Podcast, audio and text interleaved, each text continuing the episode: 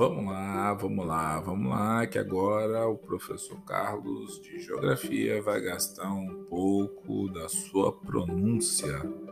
Vamos lá, vamos rir um pouco agora aí, porque vocês sabem que eu sou daquele jeito, né? Não deixo nada passar. Então vamos lá, agora nós estamos falando sobre Europa, União Europeia e tal, e vamos falar um pouquinho sobre o Acordo de Schengen, ou Schengen. Não sei como é que se fala pronúncia correta, mas eu vou ficar aí com Schengen, ok?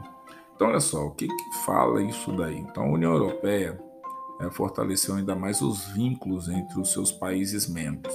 Então pense, é, se você não faz parte de um país membro, você teoricamente e na prática não tem direito ao que os caras têm direito. Então vamos lá.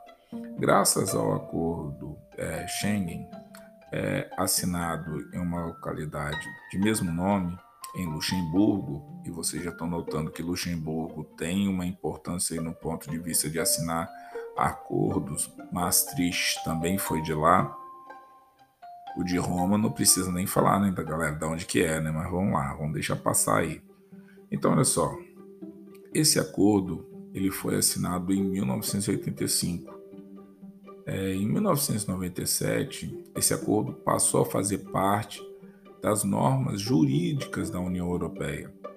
Por esse acordo foi criado então o espaço Schengen, que permite a livre circulação de pessoas. Opa, Carlos, mas você não falou que podia circular pessoas de tudo quanto é lado, de tudo quanto é forma?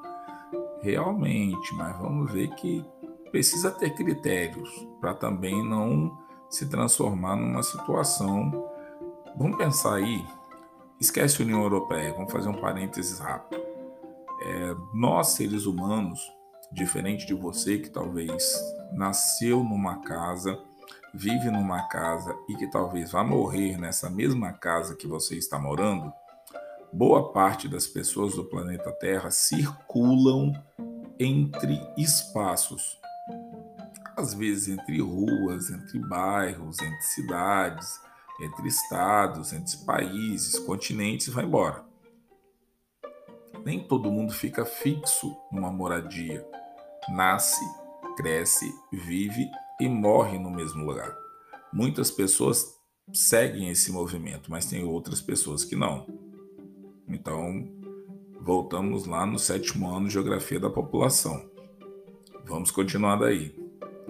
Então, olha só, esse espaço Schengen, ele é um espaço onde que os cidadãos europeus e nacionais de outros países podem circular, tal, desde que então eles consigam transitar livremente em seu espaço geográfico.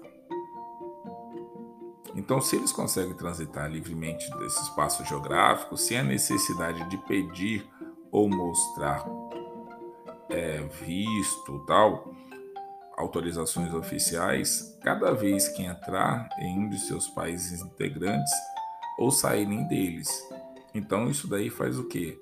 A fluidez de pessoas, por exemplo, vamos supor que chegue, sei lá, 10 mil pessoas, estou chutando aqui um número, 10 mil pessoas asiáticas nos aeroportos europeus. Se você tiver que revistar essas 10 mil pessoas, você vai ficar louco. Vai criar uma estrutura, você vai ter que criar funcionários, salas e tudo para vistoriar todo mundo ao espaço que deve existir muitos asiáticos que moram na Europa. Então, se esses asiáticos que moram na Europa e eles puderem transitar rapidamente, sem precisar mostrar documentos, sem nada, estou dando aqui um exemplo. Isso daí vai ser um ganho para todo mundo, vai ser um ganho para quem está viajando, vai ser um ganho para quem está trabalhando, vai ser uma estrutura a menos que o, os governos vão ter que bancar para fazer uma circulação. E eles vão poder direcionar as pessoas que vão fiscalizar efetivamente para o que precisa ser fiscalizado. Essa que é a questão. Então, é, tem que se pensar dessa forma. Então, olha só, não é só as pessoas que entram, mas também são as pessoas que saem, porque alguém pode chegar lá, compra 200 mil coisas, sai e não fala nada, quer dizer, não vai de repente é, realizar os trâmites legais que precisam. Então, vamos seguindo por aí. Há uma fronteira externa única onde são realizados os controles de acesso ao espaço. Cabe ao país, no caso de recebedor de turistas de outros países que não pertençam ao espaço é, Schengen, é verificar se eles podem ou não entrar na Europa. Uma vez autorizado, tem livre circulação nos países que o, entrega, o integra. Então isso daí é importante. Quer dizer, conseguiu passar desse espaço. Por exemplo, eu sou brasileiro. Eu fui, cheguei lá na área Schengen, num determinado país, fiz a checagem, fiz tudo direitinho, estou com a minha documentação toda ok e tal. Vamos supor, cheguei na Espanha. Fui, fiz a minha localização, fiz tudo, ó, tô chegando hoje, dia X, vou embora dia Y, vou passar aqui pela Espanha, depois vou para Itália, para a França, fecho no Reino Unido e de lá eu volto para o Brasil. Comprovei, fiz tudo. A partir do momento que eu consegui a documentação, que eu segui tudo ali, se alguém me parar no decorrer da viagem pedir minha documentação, tá tudo ok, porque eu já fiz isso lá na Espanha não significa que porque você fez na Espanha a primeira vez, você não vai precisar automaticamente fazer isso em algum outro momento. Certamente pode ser que você passe por alguma situação, mas a partir do momento que você fez a chegada oficial e passou e está transitando por lugares, se o trem, se o avião, se o ônibus, se, sei lá, charrete, jangada, não te pedir, camarada, até porque é o seguinte, você vai chegar lá, você vai estar fora do seu país e do seu território. Você vai ter que passar por hotéis, você vai ter que passar em restaurantes, você vai ter e vai ter uma hora qualquer que você vai ter que se identificar. Vai passar cartão de crédito, vai passar Pix, vai passar uma série de situações. Então, de certa forma, você também vai deixando registro de onde que você está. Então, fica mais fácil você é, conseguir fazer esse monitoramento. E eu acho que é uma, uma forma é, de evoluir dentro do processo.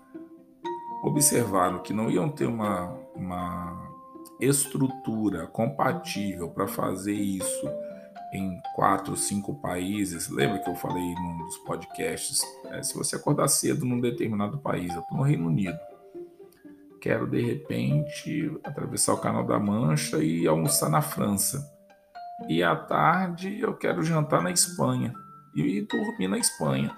Posso fazer isso num dia na Europa, suave. Um trem, negociar, fazer isso tudo tal. E de repente até estou falando aqui que poderia até fazer outras coisas. Quer dizer, imagina, num dia só você passa por três países diferentes. Talvez se você fosse percorrer esse percurso aqui dentro do território brasileiro, usando linhas férreas ou até mesmo aviões, você não sairia nem do território brasileiro, cara, dependendo de onde você estivesse. Então, olha só como é que é a situação. Você pode passar por três, quatro, cinco países na Europa e aqui no Brasil você nem saiu do Brasil ainda. Então, é um tipo de situação que, se você pensar, imagina, cada vez que você entrasse num estado aqui do Brasil, você tivesse que se identificar de novo e você saísse daqui, como é o meu caso do Espírito Santo, e fosse para lá no Acre.